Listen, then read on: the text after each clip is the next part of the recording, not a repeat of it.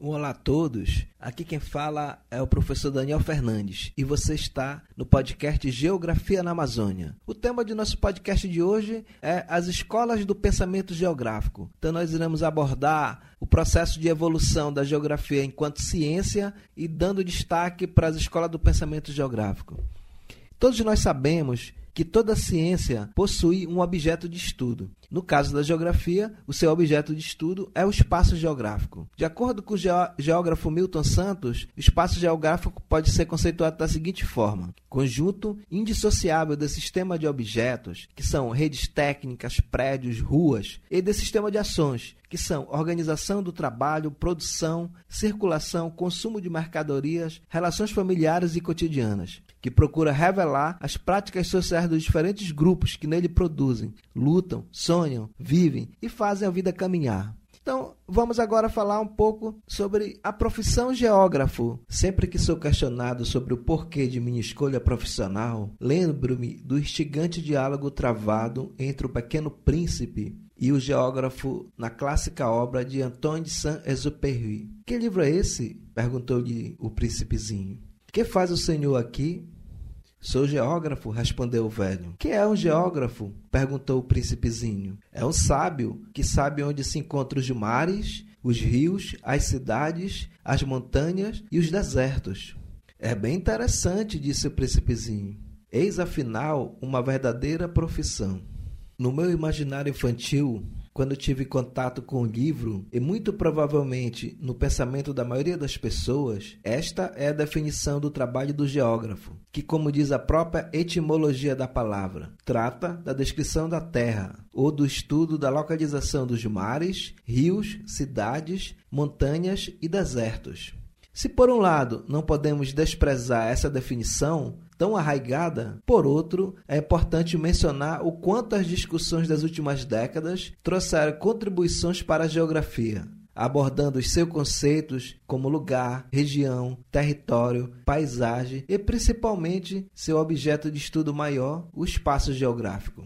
Além, portanto, de simplesmente enumerar rios e montanhas, a geografia envolve um conjunto muito maior de saberes, dos quais o ensino representa uma importante parte, mas não a única. Outras funções são exercidas em universidades, institutos de pesquisas, órgãos de gestão e planejamento, públicos e privados, empresas de consultoria, organizações não governamentais e em diferentes agências de instâncias locais e supranacionais. Nos últimos anos, por exemplo, muitos geógrafos desenvolveram pesquisas que vão de estudo de distribuição espacial de doenças, que direcionam políticas públicas na área de saúde, passando por avaliações de impacto ambiental, por meio do sensoriamento remoto, até chegar às pesquisas que procuram contribuir para a solução de problemas urbanos e para o planejamento regional. Além da carreira acadêmica, ao bacharel, mestre e doutor é permitido atuar como geógrafo propriamente dito, uma,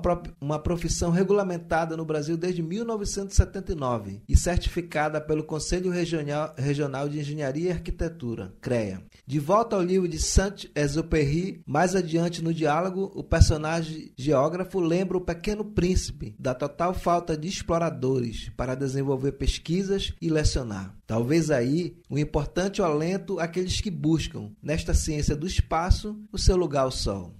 Fonte: Outras formações da Terra discutindo geografia. São Paulo, ano 4, número 21. Do Pequeno Príncipe para a Aquarela Brasileira. Então, nós vamos sair do universo literário da França e iremos entrar na música popular brasileira, com a música Aquarela Brasileira do cantor Martinho da Vila. Ele fala um pouco sobre a geografia de nosso país. Ouçamos a música. Silas Oliveira.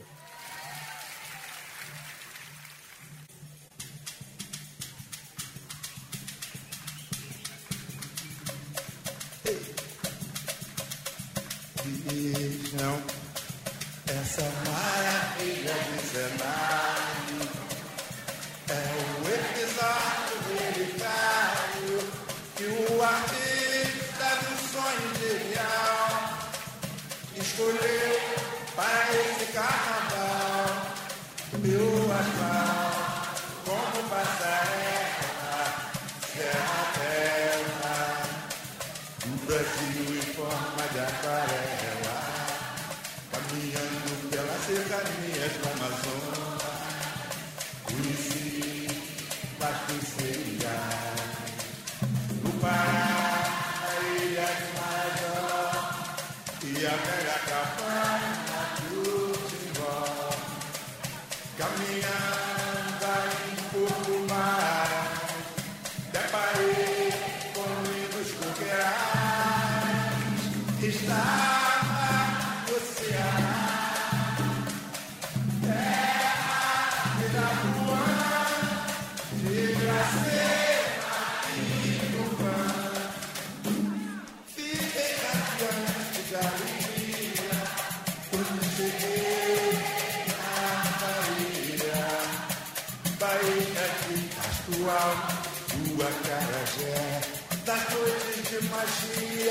candomblé.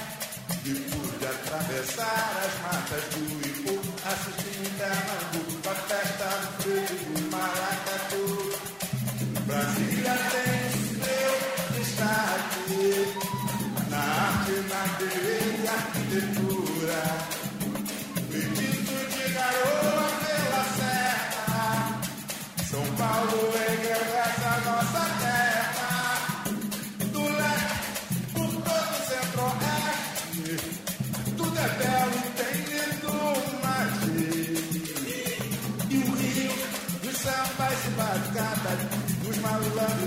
Mulatas, de requebros febris. Brasil, essas nossas matas, cachoeiras e cascatas, de colorido sutil. E desde do céu azul de anil, emolduram aquarela do Brasil.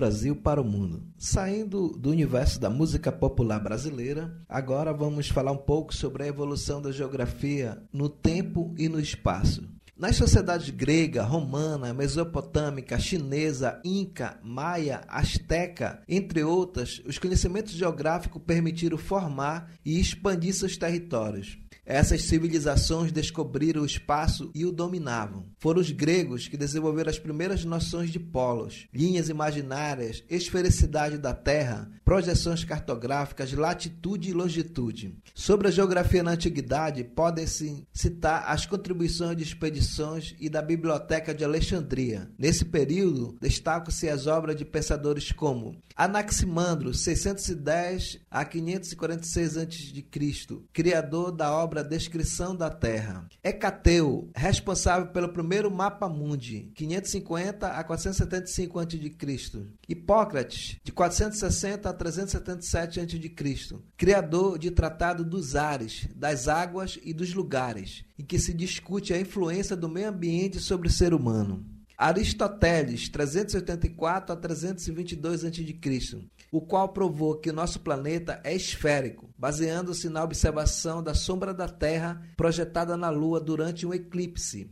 Erastóstenes, 275 a 194 a.C., calculou a primeira medida da circunferência da Terra, muito próxima aos dados atuais. Estrabão, 63 a 25 depois de Cristo, responsável pela obra Geografia, que deu origem ao nome conhecido até hoje para essa área do conhecimento. Cláudio Ptolomeu, de 90 a 168, defendeu a ideia de que a Terra era o centro do universo. E para começar a falar do próximo período, vamos ouvir um pequeno trecho da música de Amelinha. E depois nós ouviremos o restante da música após falarmos desse período da geografia.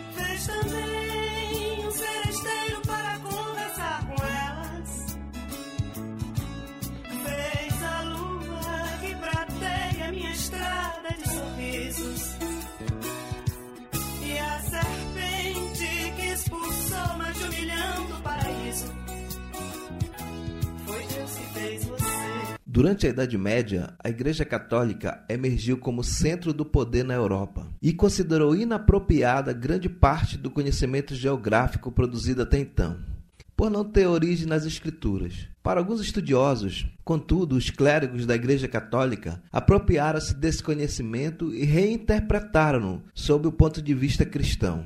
Pode-se dizer, portanto, que a produção da Antiguidade Clássica não teve grande difusão nesse período e local mas influenciou significativamente os pensadores da época. O debate entre as teorias que aceitavam ou rejeitavam a esfericidade da Terra, por exemplo, teve início na Antiguidade e continuou na Idade Média. Nessa época, é possível destacar a obra de copistas e os relatos de viajantes, missionários e enciclopedistas cristãos, Ferramentas de navegação e localização também foram criados, o que favoreceu a expansão das áreas conhecidas pelos europeus em todo o mundo. Nesse mesmo período, os árabes, que não estavam sob a dominação da Igreja Católica, traduziram e divulgaram grande parte dos textos da Antiguidade. Além disso, elaboraram inventários geográficos sobre as terras conhecidas, utilizando textos clássicos e suas experiências com a navegação, delimitando rotas, descrevendo lugares distantes e mapeando-os, especialmente com objetivos comerciais e de, e de dominação territorial. E para concluir esse período é, em que a cartografia esteve estagnada durante a Idade Média, iremos finalizar agora com a música da Amelinha, como havíamos prometido.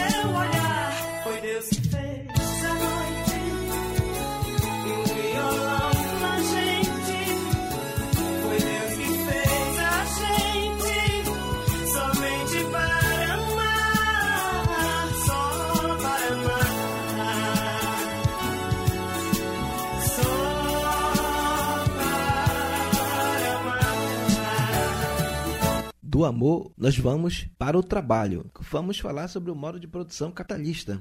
Com o desenvolvimento do modo de produção capitalista e com o expansionismo europeu iniciados no final do século XV, que o conhecimento geográfico evoluiu mais rapidamente e assumiu maior importância para a sociedade. Novos horizontes se abriram, novas ferramentas de análise do, do espaço surgiram. Houve um avanço do conhecimento não só geográfico, como também artístico e cartográfico, constituídos à medida que se estabeleceram novos domínios territoriais econômicos, sociais, políticos e culturais. Exemplo disso são a descrição e o mapeamento dos novos espaços des descobertos. Para vários autores da atualidade, algumas condições históricas relacionadas ao desenvolvimento do capitalismo favoreceram a constituição da geografia como ciência no século XIX.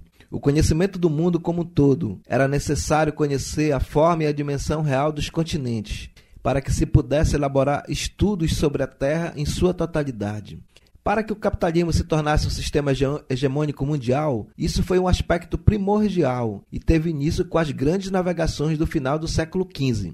O estabelecimento do domínio colonial europeu ocorreu entre os séculos XVI e XIX. Nesse período, a maior parte das terras emersas do globo mesmo que não estivesse ocupada por europeus, já era conhecida por eles. O acúmulo de informações sobre os vários lugares da Terra, à medida que o mercantilismo ia se estabelecendo e as colônias iam surgindo, foi se formando com base de dados sobre os lugares. As metrópoles enviaram missões às colônias e dessa prática resultaram inventários que descreviam com exatidão e detalhes as riquezas naturais existentes que poderiam ser exploradas. Esses inventários passaram a compor os arquivos dos institutos fundados na Europa, nesse período formando o banco de dados. O aprimoramento das técnicas cartográficas. Os conhecimentos e as técnicas cartográficas eram necessários para possibilitar a representação e a localização dos fenômenos estudados. Com o desenvolvimento do comércio intercontinental, as navegações exigiam maior domínio técnico cartográfico,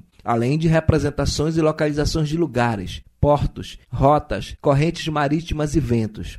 Portanto, a expansão do capitalismo dependeu, entre outros fatores, da elaboração de mapas e cartas mais precisos. Como todos sabemos, esse processo de expansão do capitalismo, ou como Milton Santos fala, a chamada primeira globalização, no período das grandes navegações e no processo de desenvolvimento do colonialismo, que resultou no processo de domínio né, e colonização feita pelos europeus na África, nas Américas, na Ásia.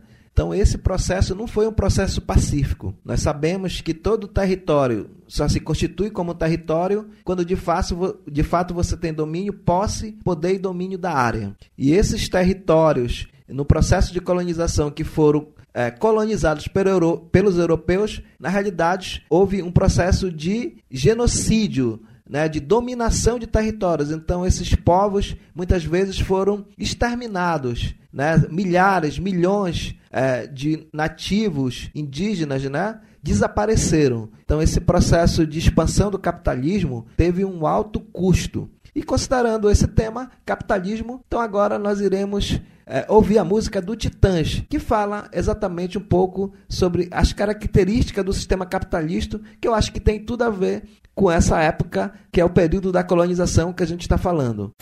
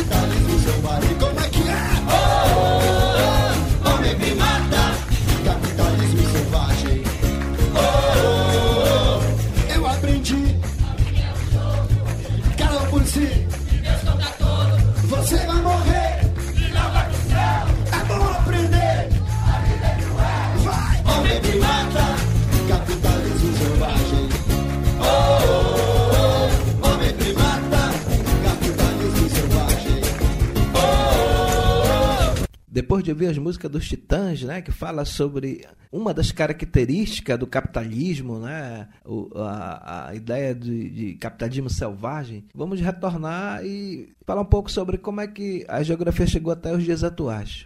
Então, outro aspecto que contribuiu para a constituição da ciência geográfica moderna foi a evolução do pensamento resultante de debates teóricos que envolveram diversas áreas do conhecimento e novas visões de mundo. O debate filosófico que superou a visão teológica de mundo predominante na Idade Média, o debate político fundamentado no Iluminismo, século XVIII, e os debates de economia política, séculos XVIII e XIX. Foram algumas das visões que colaboraram para o desenvolvimento da geografia moderna. É importante perceber, portanto, que o processo de constituição da ciência geográfica não se, não se deu de forma rápida, mas resultou das contribuições de muitos pesquisadores. Alguns deles estabeleceram rupturas com visões que predominaram anteriormente, enquanto outros deram continuidade ao pensamento vigente. No século XIX, a geografia foi sistematizada em um contexto de transformações ocorridas no período. Na busca por organizar a ciência, surgiram debates que tentavam definir seu objeto de estudo. Assim, surgiram as escolas geográficas, com destaque para a alemã, também conhecida como determinista, e a francesa, denominada possibilistas. Essas escolas geográficas se diferenciavam pela compreensão que tinham da relação entre a sociedade sobre o objeto da geografia e por sua ideia de organização dos estados nacionais. Enquanto a escola alemã defendia que a natureza exercia forte influência sobre a sociedade e sustentava a ideia de que o meio natural era definidor da ação humana, a escola francesa defendia que o ser humano, embora fosse influenciado pela natureza, também agia sobre ela e a transformava de acordo com suas necessidades e seus interesses. Em comum, elas traziam o método descritivo, ou empirismo, a defesa das classes dominantes e de seus ideais, e a divulgação favorável ao capitalismo vigente. Dois geógrafos se destacaram na organização dos fundamentos dessas escolas geográficas, conhecidas como geografias modernas. O alemão Frederic Hatzel, que viveu de 1844 a 1904, e o francês Paul Vidal de Lablache, que viveu de 1845 a 1918. Algumas concepções defendidas por essas correntes teóricas alemã e francesa passaram a ser questionadas na década de 50, com os debates surgidos após a Segunda Guerra Mundial e com a nova organização do espaço geográfico mundial. O desenvolvimento do capitalismo se intensificou e os Estados Unidos ocuparam uma posição de destaque e hegemonia no cenário mundial. Nesse período, os pesquisadores iniciaram uma série de críticas ao método descritivo adotado pela geografia moderna e, dessa forma, contribuíram para o surgimento da nova geografia ou New Geografia. Essa vertente de origem anglo-saxônica fundamenta sua análise espacial na matemática e trabalha com modelos voltados ao planejamento, como estudaremos posteriormente. Estudiosos afirmam que essa nova geografia, apesar de criticar o método descritivo da geografia moderna e adotar análises estatísticas do espaço, continua servindo aos objetivos das classes dominantes e ao modo de produção capitalista.